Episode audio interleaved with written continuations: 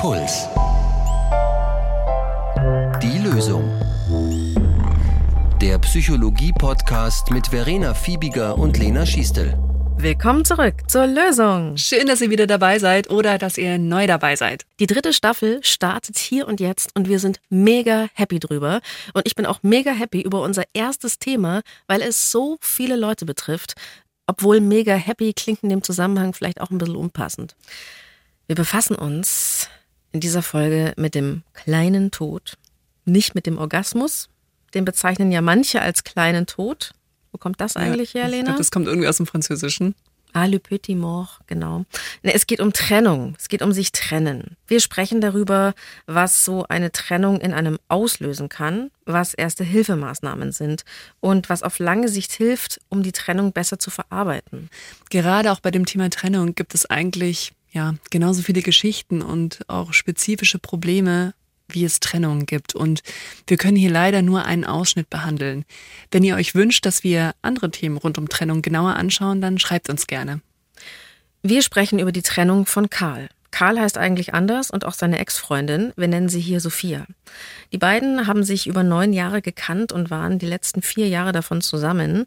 Also eine Beziehung, die aus einer Freundschaft heraus entstanden ist. Dann hat sich Sophia von Karl getrennt. Nicht, weil es denn einen großen Streit gab oder weil einer von beiden fremdgegangen ist. In Hollywood würde man wahrscheinlich sagen, es waren unüberbrückbare Differenzen. Zumindest von ihrer Seite aus. Und ein Dreivierteljahr ist das Ganze jetzt her. Das kam für mich zu dem Zeitpunkt sehr überraschend. Und ich kann nicht so richtig nachvollziehen, was ihre Beweggründe waren, weil sie das sehr stark mit sich selbst ausgemacht hat, ohne mich da wirklich einzubeziehen und mich diese Situation einfach auch über mehrere Monate beschäftigt hat. Das ist jetzt ein gutes halbes Jahr her und sicherlich denke ich da noch drüber nach und will natürlich auch für die Zukunft die richtigen Schlüsse draus ziehen. Mit Karl wurde nach seinem Gefühl wie aus dem Nichts heraus Schluss gemacht, nach so einer langen gemeinsamen Zeit. Er hat mir schon erzählt, dass es nicht immer ideal war, dass es Hochs und Tiefs gab. Und er hat auch gesagt, naja, so aus dem letzten Tief sind wir irgendwie nicht rausgekommen. Wie genau hat sich Sophia von ihm getrennt? Ja, sie ist mit ihrer Familie übers Wochenende weggefahren. Karl meinte, sie war die Woche vorher schon irgendwie komisch niedergeschlagen, hat aber nicht gesagt, worum es ging. Und dann ist das passiert. Während dieses Wochenendes hat sich bei ihr dieser Gedanke wohl verfestigt, sodass wir an dem Sonntagabend, als wir beide wieder zurück in der Stadt waren, uns getroffen haben und wir dann unter Tränen da ähm, mir das mitgeteilt hat, dass das so nicht weitergeht und dass es ihr mit der Situation nicht gut geht.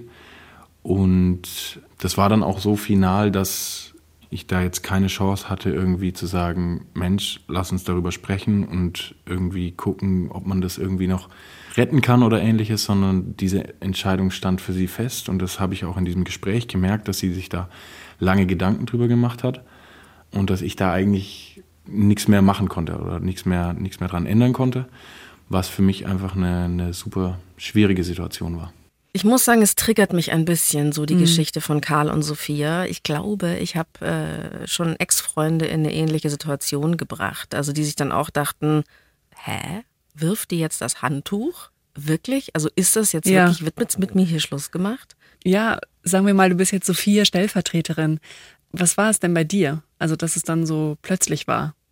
Das Ding ist, von plötzlich kann man eigentlich nicht sprechen, weil es hat schon länger in mir gegärt, zum Teil echt jahrelang. Also kein Witz, ich hatte eine Beziehung, da dachte ich mir, die letzten drei Jahre hätte man einfach mal streichen können. Da war schon so der Dauerwurm drin.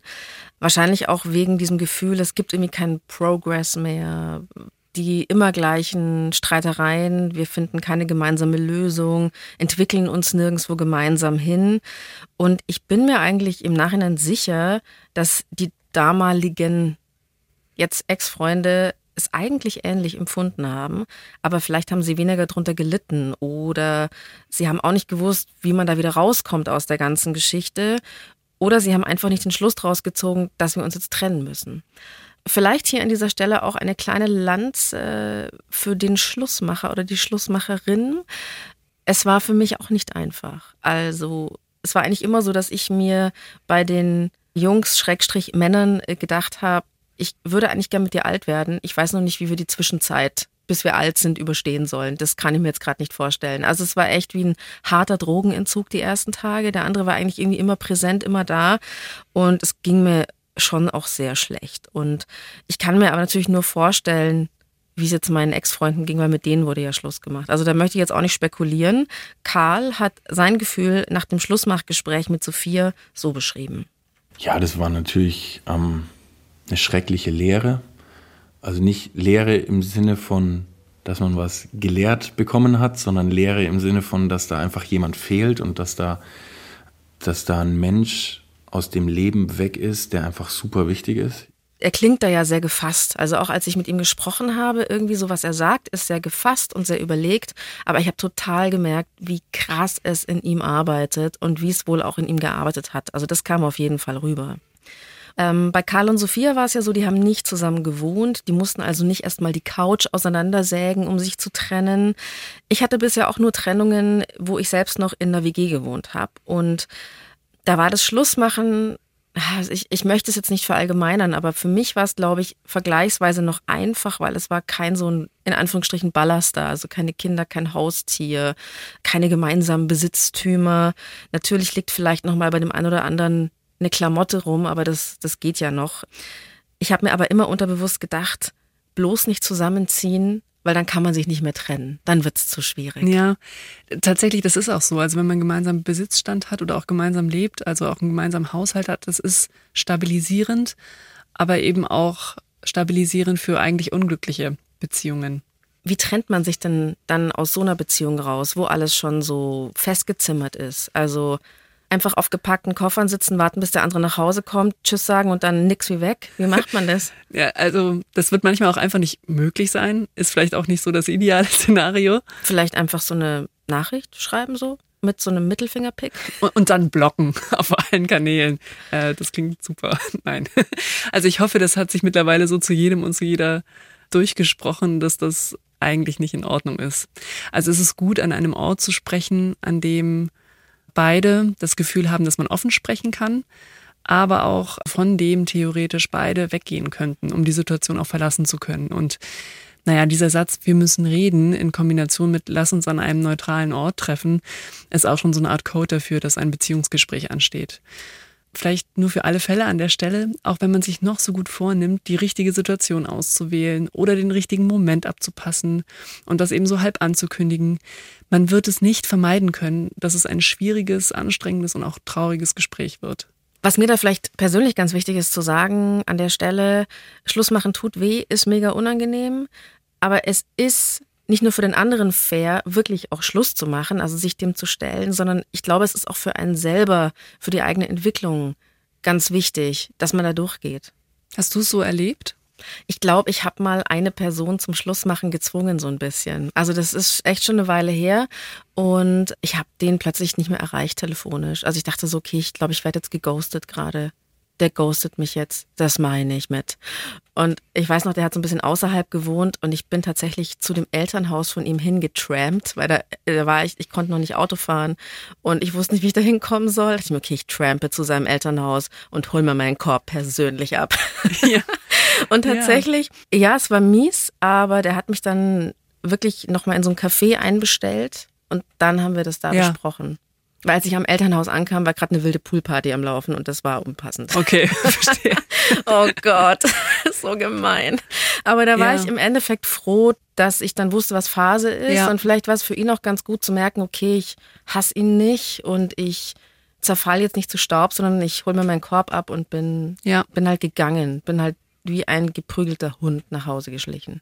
Also für die allermeisten ist es so, dass so ein klares Ende, auch wenn das Ende selber sehr schmerzhaft ist, aber auch auf lange Sicht besser zu vertragen ist, als wenn es so komisch ausleppert oder unausgesprochen bleibt. Und ja, das gehört dazu. Einmal aus Respekt für den anderen, aber auch am Ende aus Respekt für sich selbst. Zurück zu Karl. Der meinte auch, er wusste sofort, verdammt, jetzt steht eine Trennung an, als seine Freundin gesagt hat, lass uns an einem neutralen Ort treffen. Also so dieser Code wurde quasi ausgesprochen. Ihm war nicht klar, wie krass die nächste Zeit sich für ihn anfühlen wird. Schließlich kennen sich die beiden seit fast zehn Jahren. Wenn du dann zu so einem Menschen, zu dem du täglich Kontakt hast, den du siehst, mit dem du jede, jeden wichtigen Gedanken auch teilst. Also wenn du dich in der Arbeit ärgerst, wenn irgendwas Schönes passiert, wenn, weiß ich nicht, du einen schönen Sonnenuntergang siehst, ganz egal was, und du dieses Verlangen hast, du würdest jetzt gern wieder irgendwas mit diesem Menschen teilen, aber du weißt, dass der das eigentlich nicht will, weil man getrennt ist und weil das auch für die Situation gar nicht gut wäre, weil dann keiner von beiden da irgendwie einen sauberen Cut und auch Abstand gewinnen kann, dann ist das einfach was, was ähm, super zermürbend ist und was auch einfach traurig ist. Karl hat es so beschrieben, dass Sophia ja eigentlich die ganze Zeit noch da war. Also das lässt sich nicht abstellen. Das Band ist zwar durchgeschnitten, aber du kriegst es in deinem Kopf gar nicht klar. Ja. Das ist auch total nachvollziehbar, eben besonders am Anfang, weil eben diese Lücke, die der andere hinterlässt, so spürbar ist. Also eben besonders in Momenten, in denen man, ob jetzt aus Gefühl oder auch aus schlichter Gewohnheit heraus, mit dem anderen Kontakt aufgenommen hätte. Da wird eben besonders spürbar, ah, okay, er oder sie fehlt. Was Karl auch noch die Tage und Wochen nach der Trennung fertig gemacht hat, er hätte nicht gedacht, dass er noch so voll in dieser Beziehung drinsteckt und seine Freundin halt irgendwie schon draußen ist und er das nicht merkt. Ja, das ist leider gerade in langen Beziehungen kann das ein Problem sein, dass man zu dem Menschen den Kontakt verliert, der einem am nächsten ist. Also man denkt manchmal weniger über den eigenen Partner oder die eigene Partnerin nach als über Freunde oder Kolleginnen. Also, also man stellt sich weniger bewusst solche Fragen wie, was denkt sie gerade? Wie geht es ihr eigentlich mit uns? Was beschäftigt sie gerade? Zum Beispiel beruflich. Der oder die andere gehört dann eher so ein bisschen zum Inventar. Ich meine, es ist natürlich auch schwierig, ja, dass man immer gleich schwingt, dass man quasi immer gemeinsam so in eine Richtung läuft. Vielleicht muss einem das auch erstmal klar werden, dass so in jedem Oberstübchen was eigenes abgeht, glaube ich. Und man kann da nicht reinschauen, aber äh, keine Ahnung, Lena. Ich finde es schwierig. Ja. Und das Problem ist ein bisschen, dass man irgendwann denkt in langen Beziehungen, man könnte in das Oberstübchen des anderen reinschauen. Irgendwann fühlt es sich so an, als wüsste ich eh schon, wie mein Partner, meine Partnerin in Situation XY reagiert, was sie denkt auf Situation XY. Und genau das ist wiederum der Fallstrick, dann für solche Konstellationen, wie es vielleicht auch bei Karl war. Und das kann einem dann im Moment der Trennung auch erstmal den Boden unter den Füßen wegziehen. Also dieses Gefühl, warum habe ich das nicht gesehen? Also wie konnte ich mich so täuschen? Und an dem Punkt kann man sich aber zumindest sagen, naja, du hast vielleicht nicht grundsätzlich eine komplett schlechte Menschenkenntnis, aber vielleicht lohnt sich die Frage, bin ich da ein bisschen zu bequem geworden und habe ich den anderen als selbstverständlich betrachtet? Und ein Indikator für dieses selbstverständlich nehmen ist eben, dass ich mir vielleicht schon lange keine Gedanken mehr darüber gemacht habe, was eigentlich im anderen vorgeht. Oder du hast dir Gedanken gemacht, bist aber nicht ins Handeln gekommen. Das glaube ich ja, also das vermute ich ein bisschen jetzt so, wenn ich an meine persönlichen Beziehungen denke. Ich glaube schon, dass die Jungs irgendwie geschnallt haben, so ein bisschen, aber sie sind zu keinem Schluss gekommen. Jetzt stört sie schon wieder was. Jetzt wird genölt. Aber das ist dann nur so ein Grundrauschen, das immer mitläuft. Hm. Ich denke mir aber auch, vielleicht habe ich auch nicht laut genug genölt. Muss ich an der Stelle auch nochmal sagen. Ich glaube, man muss schon auch sehr für sich einstehen, damit der andere wirklich versteht, was los ist. Wie war es bei Karl? Die Zeit nach der Trennung hat er sich mega viel Gedanken gemacht, vor allem über das, was Sophia beim Schlussmachgespräch gesagt hat. Das hat total nachgewirkt. Erstens die Tatsache, dass sie zu mir gesagt hat, sie möchte nicht ihr ganzes Leben lang auf mich warten. Man muss dazu sagen, ähm, ich bin ehemaliger Leistungssportler, ich bin viel unterwegs gewesen, nicht nur sportbezogen, sondern schon auch beruflich, was es für uns relativ schwierig gemacht hat, Quality Time miteinander zu verbringen. Und das andere war so ein bisschen der Satz, wo es hieß, wir sind zwei unterschiedliche Menschen und auf zwei unterschiedlichen Lebenswegen unterwegs und dass das nicht kompatibel ist. Also beim ersten Hören würde ich jetzt mal sagen, so vage ausgedrückt wahrscheinlich, hat sie es vage gesagt. Vielleicht war es auch ein bisschen Pressesprecher, Schlussmachmäßig. Hätte ich auch so gemacht. Karl ist aber schon klar, was Sophia alles damit meinen könnte.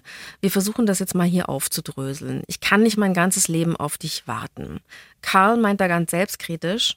Naja, wenn du jedes Wochenende, was irgendwie frei ist und noch nicht ausgeplant ist, irgendwie in der Schweiz, in Italien oder irgendwo Radfahren gehst, weil du wahrscheinlich die Aufmerksamkeit von deinen ehemaligen Sportkollegen da auch haben möchtest oder was, dann hat man wahrscheinlich die Prioritäten falsch gesetzt. Weil wenn du irgendwann mal beschlossen hast, dass du in dem Sport nicht mehr aktiv mitmachen willst, dann, dann musst du auch sagen, alles klar, das ist jetzt ein Hobby.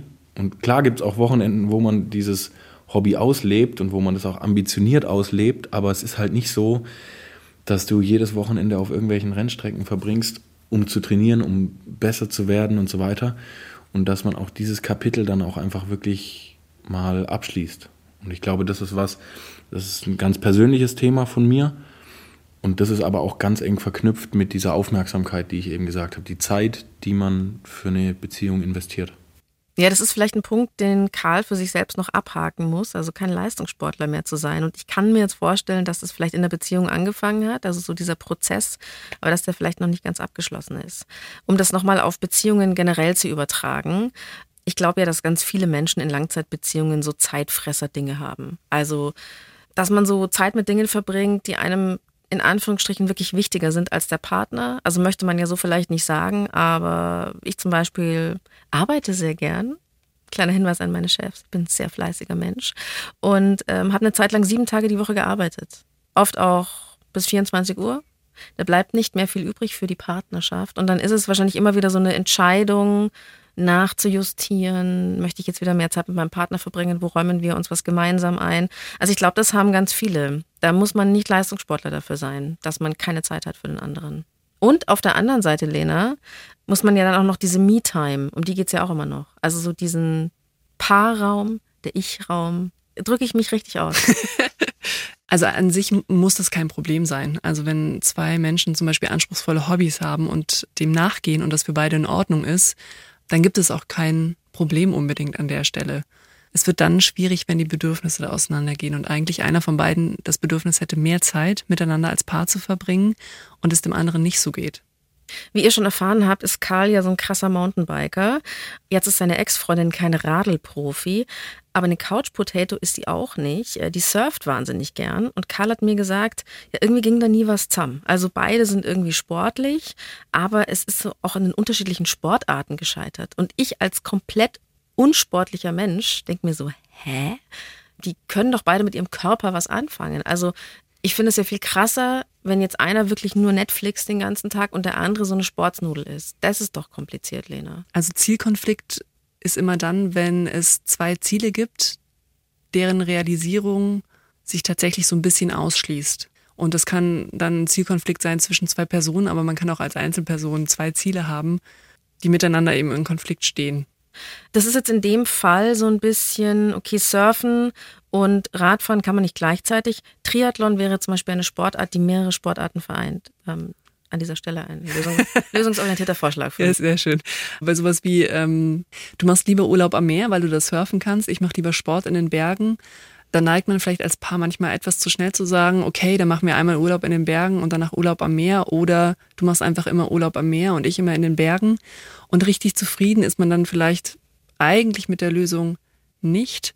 Und da würde ich raten, dass man eher so ein bisschen diese Spannung und dass es jetzt ein Problem darstellt für die Beziehung, dass man das aushält und ein bisschen länger gemeinsam überlegt, gibt es irgendeine integrative Lösung für uns? Hui, das ist kompliziert. Ja, aber diese, diese Haltung, okay, du hast bestimmte Wünsche und Ziele, das sind dann auch meine Wünsche und Ziele, dass du die auch für dich realisierst. Lass uns jetzt mal gemeinsam überlegen, wie wir das zusammen hinbekommen. Und dass man dann ein bisschen länger auch dabei bleibt und dass man zum Beispiel jetzt recherchiert, ob es vielleicht auch einen Ort auf der Welt gibt, wo man Mountainbiken und surfen kann. ähm, La Gomera, glaube ich. Ich glaube, da kann man beides machen. Heute in die Lösung konkrete Urlaubstipps. Gardasee? Nee, ich weiß es nicht genau. Also es ist nicht so einfach. Okay, aber ich habe verstanden, es ist okay, wenn man nicht komplett gleich schwingt und unterschiedliche Ziele hat, aber man muss dann wirklich hirndeln, dass es nicht ein Dauerkonflikt ist. Ja, und ich glaube, man muss es ein bisschen aushalten, dass das ein Problem ist. Ich beobachte das häufiger bei Paaren, wo man sich irgendwie von außen denkt, hä, das ist doch jetzt nicht unüberbrückbar. Und dadurch, dass es aber so anstrengend ist, wenn man drin steckt in diesem äh, Konflikt, neigt man eben manchmal dazu, das wegzuschieben.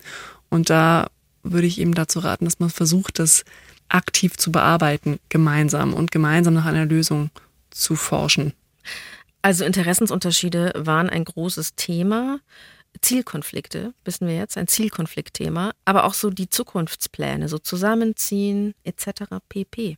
Ich würde sehr gerne selber auch Kinder haben, aber das muss unter den richtigen Vorzeichen passieren, so, weil Ich meine, wir wissen alle, wie die Welt da draußen tickt und du musst es schon irgendwie auf sichere Beine stellen, damit du dein Kind auch irgendwie durch eine Schule führen kannst und auch einen Sport ermöglichen kannst und vielleicht auch irgendwelche Reisen ermöglichen kannst.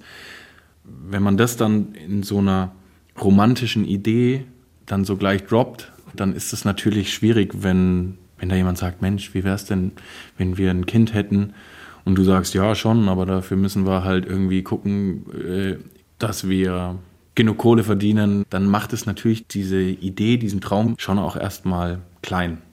Ja, da macht es den Moment ein bisschen zunichte. Ich kann es mir, ja. mir vorstellen. Der eine malt die leuchtende gemeinsame Zukunft und der andere macht zieht ja. einfach einen dicken, fetten Strich durch. Ja, also Karl ahnte offensichtlich, dass er in dem Punkt Sophia gekränkt hat. Dieses Gespräch, dieses Schlussmachgespräch hat also sehr nachgehalt. Durch die Trennung von Sophia ist bei Karl auf einen Schlag ganz viel aufgeploppt. Also so Themen in seinem Leben sind wieder nach oben geschwappt. Er hat sich erstmal einer sehr engen Person anvertraut, seiner Mutter. Und die hat ihm dann ziemlich schnell geraten, zu einem Psychologen zu gehen. Das war so, dass ich mit ihr da sehr offen drüber geredet habe und ihr auch meine Gefühlssituation ähm, geschildert hat und sie da einfach auch eine wahnsinnig gute Haltung hat, weil sie da keine Partei ergriffen hat, sondern sie hat gesagt, Mensch, versetz dich mal in ihre Situation, vielleicht kannst du verstehen, was da passiert ist und so weiter. Und sie hat mir dann eben auch empfohlen zu sagen, ich bin jetzt jemand, ich stehe dir sehr nahe, aber sprich da auch mal mit jemand anderem drüber, der da einfach nochmal einen neuen Blick auf die Situation werfen kann. Ah, super Mama. Also wir haben hier auch schon oft über so die Wichtigkeit von sozialer Unterstützung gesprochen und das freut mich total, dass es für ihn auch an der Stelle so gut funktioniert hat. Jetzt ist es so, dass Karls Mutter ihm ja tatsächlich auch geraten hat, du sprich doch mal mit jemand Professionellem. Karl als ehemaliger Leistungssportler, der kannte es, einen Coach zu haben. Also für ihn war das jetzt nicht total exotisch. Aber weil es ja so rein um die Emotionen ging, ist es auch für Karl nicht leicht gewesen. Es war für ihn schon ein großer Schritt. Wenn man dann da anruft und sagt, Mensch, meine Freundin hat sich von mir getrennt, können wir mal reden? Das fühlt sich im ersten Moment schon komisch an. Noch schlimmer ist der Moment, wenn man das erste Mal dahin geht. Aber wenn man da dann das erste Mal war, dann ist es absolut was, was auch erleichternd ist. Und was man schon auch dazu sagen muss, es gibt da Tage, da geht man da raus und fühlt sich völlig befreit und leicht und gut. Und es gibt andere Tage, da geht man da raus und denkt sich, Mensch, was habe ich eigentlich bisher alles falsch gemacht so? Und ich glaube, wichtig ist, dass man sich dem stellt und dass man es akzeptiert. Und so diese Verarbeitung kommt dann so eigentlich immer Monate später.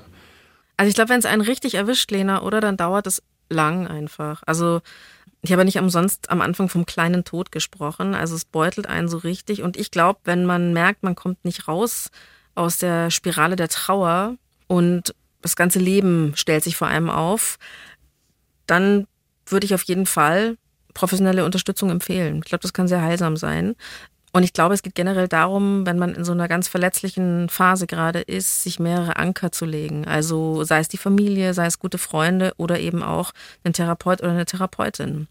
Die Trennung von Sophia, die hat bei Karl ein schon längst bewältigt geglaubtes Thema so nach oben geholt in seiner eigenen Biografie, die Trennung seiner Eltern. Meine Eltern haben sich getrennt, als ich zehn oder elf Jahre war, weiß ich gerade nicht mehr genau.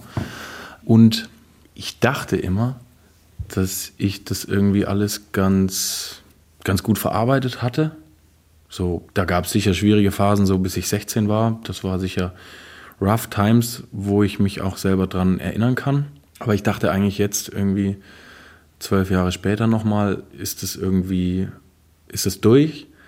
Aber als ich dann eben auch mit meinem äh, Coach darüber gesprochen habe, wurde schon auch deutlich, dass, dass diese Trennung meiner Eltern schon auch Auswirkungen auf das, wie ich Beziehungen sehe und dass ich da auch irgendwie ein Realist bin und nicht so der Typ, der so diese Disney-Brille aufhat, dass das schon auch rauskam. Also das ist schon, schon so, wenn du dich damit beschäftigst, wie du aufgewachsen bist, dann verstehst du auch selber, wie du Beziehungen anschaust, was du erwartest, dass du vielleicht auch kritisch bist, dass du, wenn du ein Scheidungskind bist, auch dir dessen bewusst bist, was da alles auch schiefgehen kann, beziehungsweise wie das, ja, wie das dann auch für Kinder sein könnte.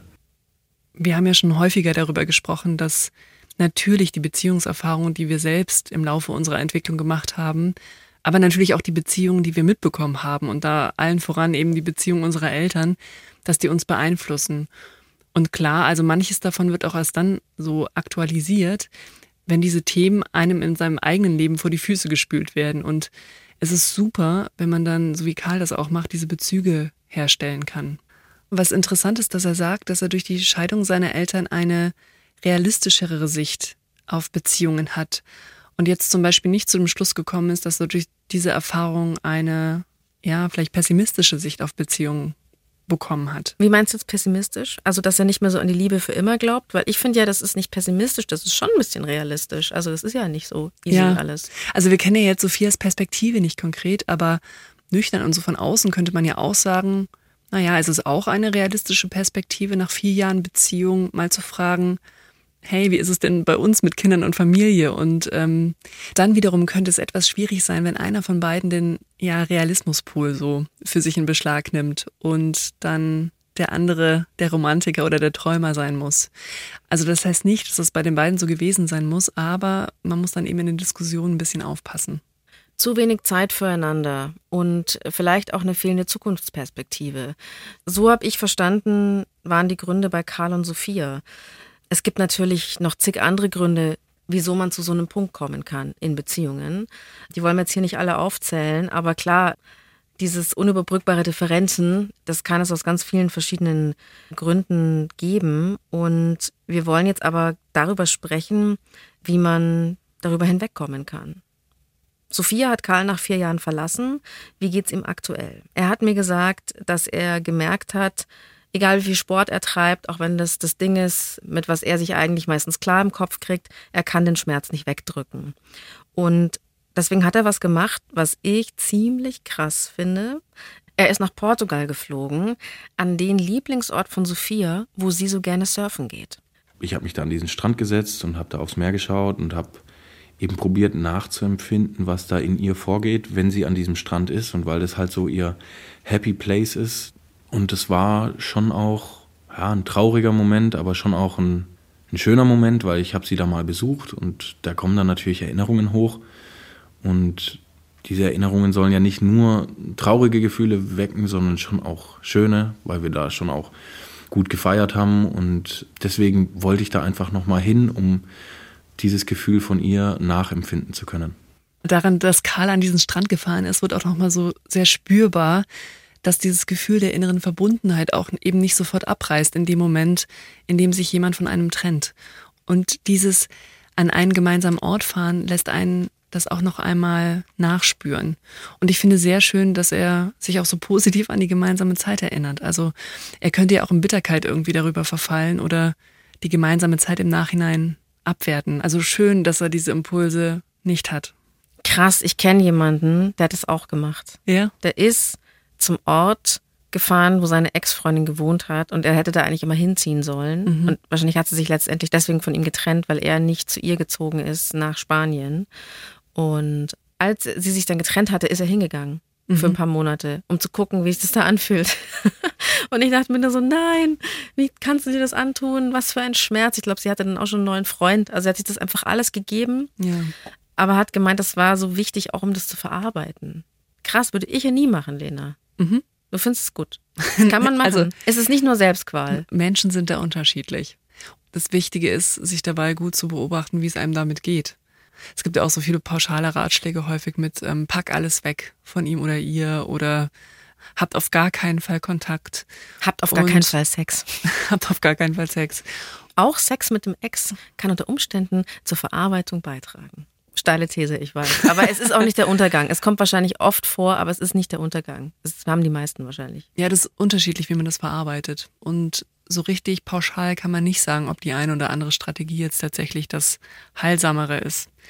Da muss man sich schlicht und ergreifend gut beobachten und ehrlich zu sich selber sein. Ich glaube, wir neigen wiederum auch, wenn wir so verletzt sind, dazu, uns auch ganz schön selber zu betuppen in manchen Sachen. Was heißt betuppen? Also, Verarschen. Also, ja, also ich wollte jetzt den Fachjargon rationalisieren vermeiden, dass man also sich die Dinge so gedanklich zurechtlegt, um äh, zu begründen, warum man gerade zum Beispiel das Bedürfnis hat, den anderen zum 15. Mal in der Nacht anzurufen.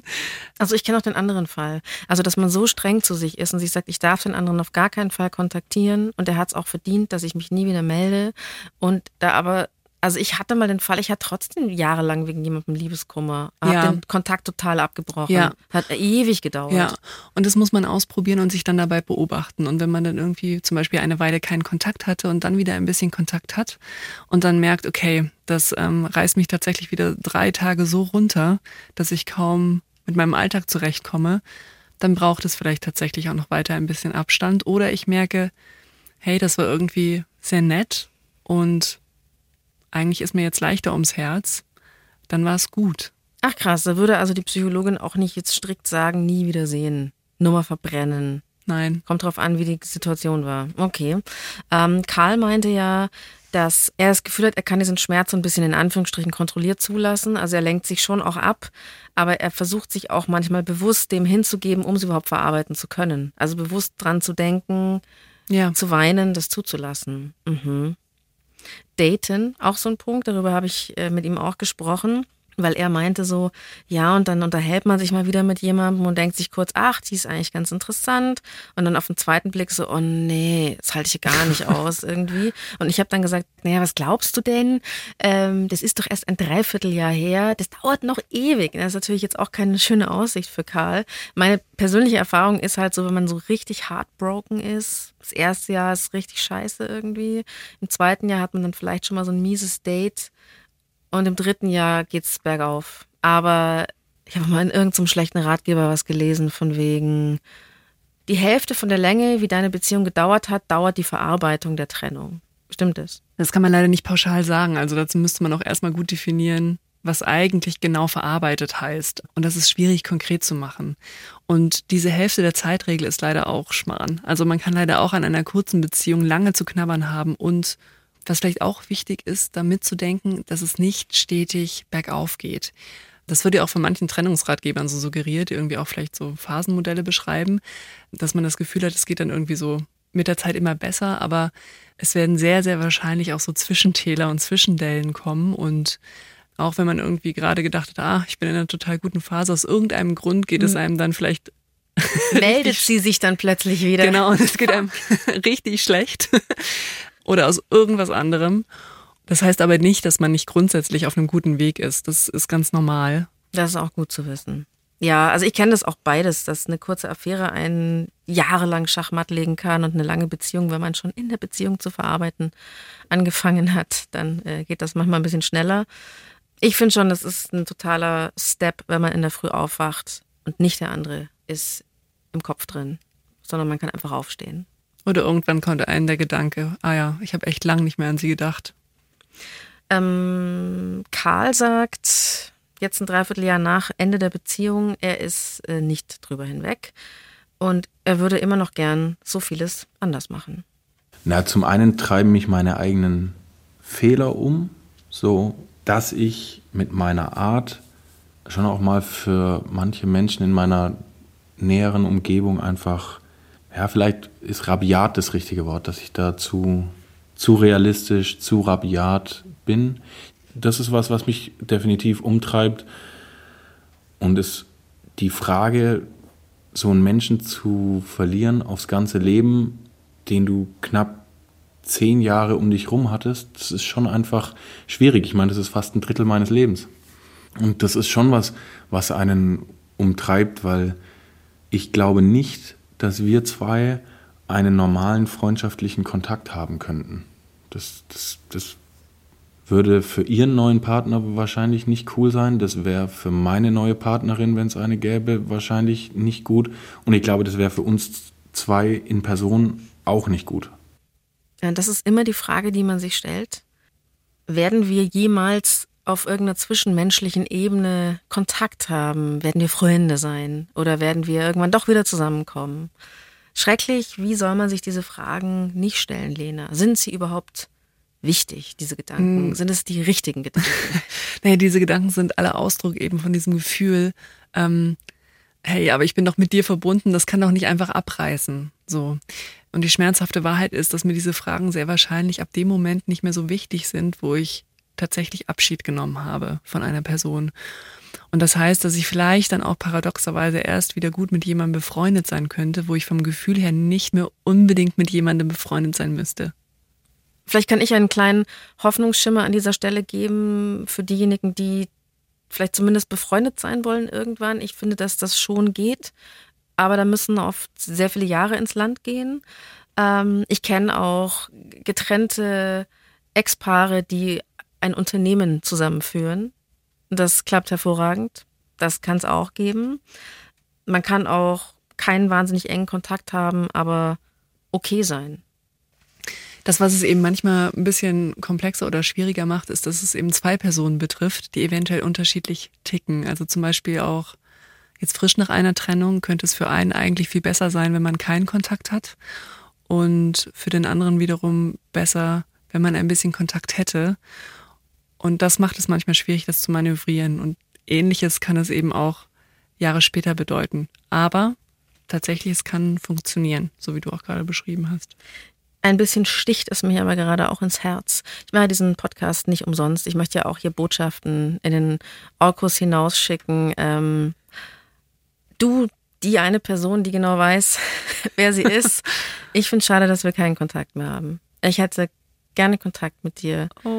Ich will nicht mit dir zusammen sein, aber ich fand, du bist eigentlich ein guter Typ. So, ich Lösung. hoffe, er hört zu. Hm, ich glaube nicht. ich glaube, der Kanal ist einseitig. Die Lösung, Lena, es gibt keine, aber vielleicht können wir das Ganze nochmal so ein bisschen zusammenfassen und ich möchte an dieser Stelle hier mit einer ganz persönlichen Geschichte euch äh, hoffentlich weiterhelfen. Ähm, wenn nichts mehr geht, dann kommt ja laut Poesiealbumspruch ein kleines Lichtlein her. Bei mir war es so, dass ich einen sehr guten Freund von mir angerufen habe. Ich würde es euch an dieser Stelle auch empfehlen, ruft jemand netten an, wenn da jemand ist, der böhmische Würstchensuppe machen kann. Ähm, von mir wurde sich mal getrennt und ich weiß noch, dass ich so schwach war, dass ich die U-Bahn-Treppen nicht mehr hochgekommen bin. Und der Freund, den ich angerufen habe, hat mich dann so fast hochgetragen zu sich nach Hause und machte mir eben böhmische Würstchensuppe. Das heißt, er öffnete mehrere Dosen und kippte sie in einen Topf. Äh, irgendwas mit Mais, Wiener Würstel und noch eine Tomatendose obendrauf. Es schmeckte schrecklich, aber hielt mich zusammen, weil man isst ja auch nichts mehr. Und dann gingen wir in den Keller und haben einen Voodoo-Zauber gemacht. Ich wusste zu dem damaligen Zeitpunkt nicht, dass mein bester Freund Voodoo-Künstler ist und das Equipment parat hat in einer kleinen Kiste. Es gab alles bis auf das Hähnchen, das kopflos rumläuft, hatten wir alles parat. Er hat die vier Windrichtungen beschworen und ein paar Räucherstäbchen angezündet und äh, dann waren quasi. du hast gesagt, ist okay, mir geht's besser. Die vier Windrichtungen waren auf meiner Seite. Wir haben quasi alles auf meine Seite geholt. Ähm, das Blöde am Voodoo ist, dass man ja den anderen auch ein bisschen verhext quasi ähm, der mir sehr viel Leid zugefügt hat. Ähm, ich glaube, er hatte tatsächlich auch ein ganzes Jahr lang echt ziemlich Unglück. Das Problem war aber, wir mussten dann irgendwann die Ot-Verbindungen wieder trennen, weil ich auch Unglück hatte. Also ich hab so, bin öfter mal so die Treppe runtergefallen und so. Mm.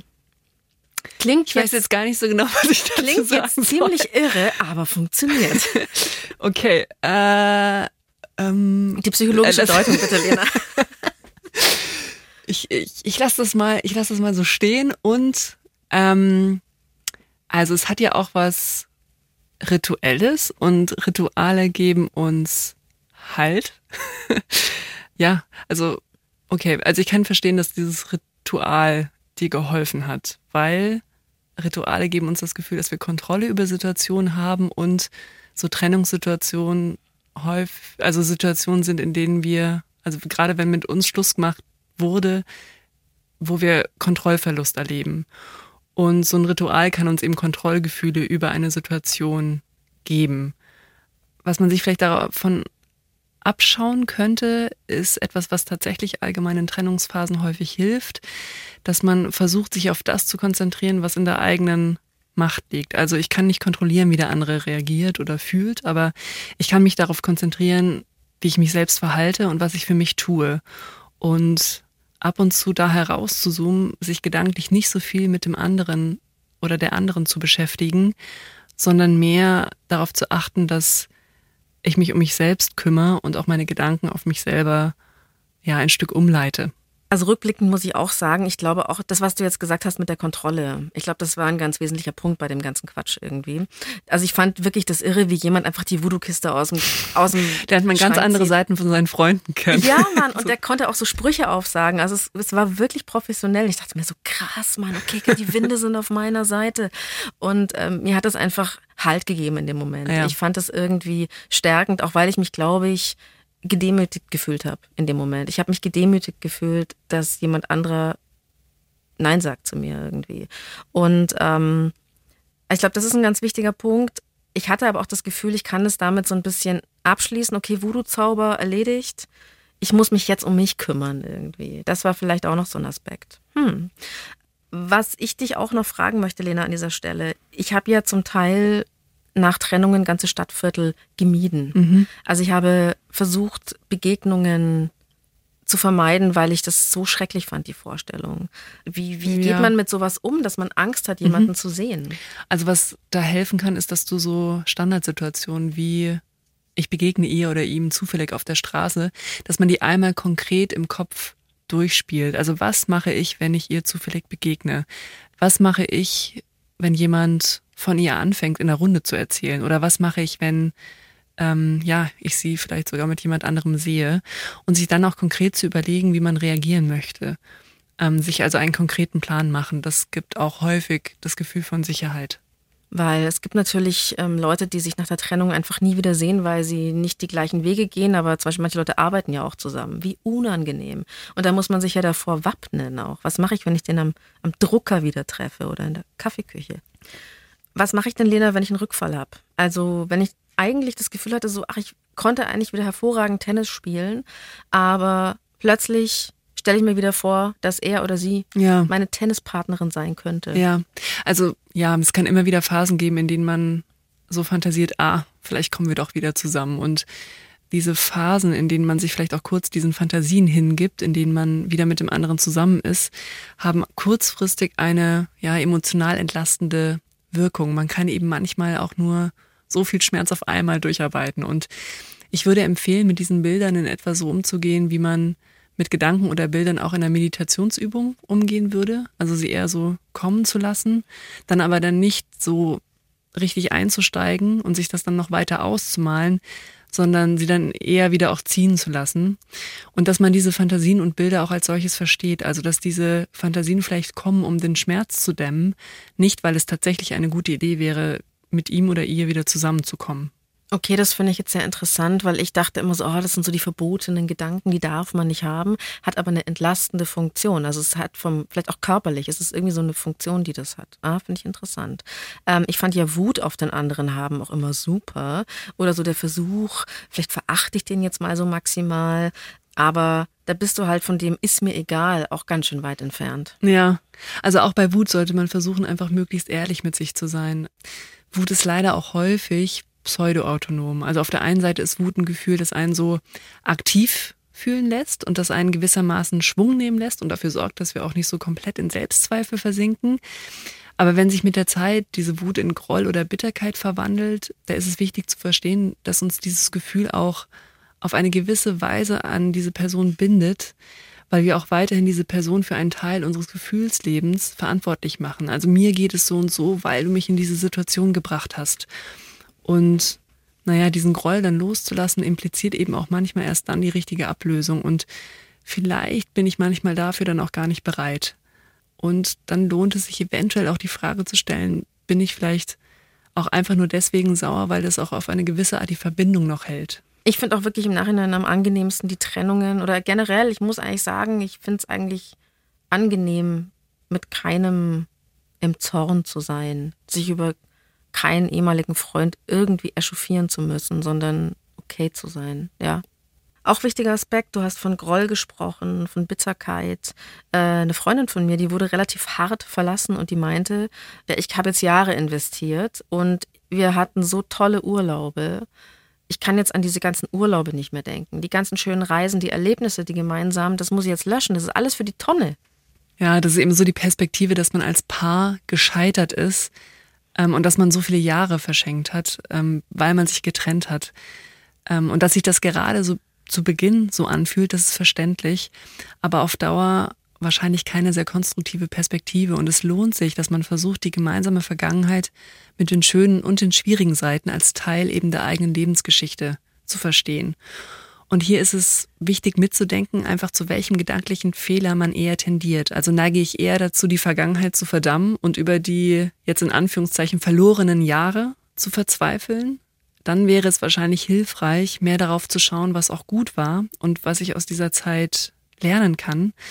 Wenn ich dagegen eher die Tendenz habe, alles so in einem rosaroten Licht auszumalen, ist es bestimmt hilfreich, auch wenn es nicht angenehm ist, sich auch die unschönen Seiten der Beziehung und die Dinge, die man am anderen auch wirklich nicht gemocht hat, vor Augen zu führen. Und vielleicht sogar eine Liste zu schreiben mit den Dingen, die man an der Beziehung nicht gut fand und die man am anderen nicht gemocht hat und da ab und zu drauf zu schauen. Da sind ja Freunde auch manchmal schlauer als man selbst. Die können sich nämlich oft an die dramatischen Situationen auf Party XY noch ganz genau erinnern oder waren dabei, äh, wie der oder diejenige jeden Morgen am WG-Tisch fertig gemacht worden ist. Also Freunde sind da manchmal ganz hilfreich, sich vielleicht die negativen Dinge wieder nach oben zu holen. Ich finde es aber auch ganz entlastend, dass man Dinge positiv auch sehen darf. Also damit eben nicht alles nur in Bitterkeit versinkt. Es darf auch schön gewesen sein, obwohl die Beziehung geendet ist. Ich habe Karl auch gefragt, was er sich und vielleicht anderen raten würde, die gerade herzgebrochen sind. Er hat erstmal gesagt, ich habe so viel verbockt, ich kann überhaupt keinen Tipp geben. Und dann ist ihm aber schon noch was eingefallen. Es bringt nichts, diese Themen mit sich alleine auszumachen. Ich glaube, in dem Moment, wo man drüber redet, wenn man Feedback bekommt, wenn man eine andere Meinung dazu hört, dann kann man seine eigenen Gedanken auch nochmal neu sortieren und bekommt vielleicht auch einen weiteren Horizont. Und das ist, glaube ich, mein Tipp. Probiert es nicht alleine mit euch auszumachen. Und wenn es der beste Kumpel ist oder die beste Freundin, mit der ihr drüber redet, dann ist das super. Und wenn das professionelle Hilfe ist, ist das super. Und wenn es die Mama ist, ist das super. Ich glaube, das Schwierigste ist nur, wenn man sich damit einigelt. Ich glaube, das wäre zumindest für mich nicht das Richtige. Vielen Dank, Karl, dass du uns deine Geschichte erzählt hast. Alles Gute dir. Danke, Karl. Wenn ihr selbst betroffen seid oder einfach noch mehr Geschichten übers Trennen hören wollt, dann empfehlen wir euch Break Up, der Podcast übers Schlussmachen. Und speziell eine Folge vom Puls Sex Podcast im Namen der Hose. Sex mit dem oder der Ex. Und Hinweis in eigener Sache im Sinne von neue Staffel, neues Schmankerl. Jede zweite Woche wird sich die Lösung nun ein bisschen anders anhören. Da probieren Lena und ich was aus. Beziehungsweise Lena probiert mit mir was aus. Und ihr seid dann natürlich herzlich eingeladen mitzumachen. Mehr wollen wir aber noch nicht verraten. Die Redaktion hatte Alexander Los. Feedback und Themenvorschläge schreibt ihr gerne an die.loesung.br.de oder ihr schickt uns eine Sprachnachricht an 0151 1218 und viermal die 5. Und wenn euch die Folge gefallen hat, lasst uns ein Abo da. Es gibt nicht die Lösung. Jeder strauchelt, so gut er kann. Puls.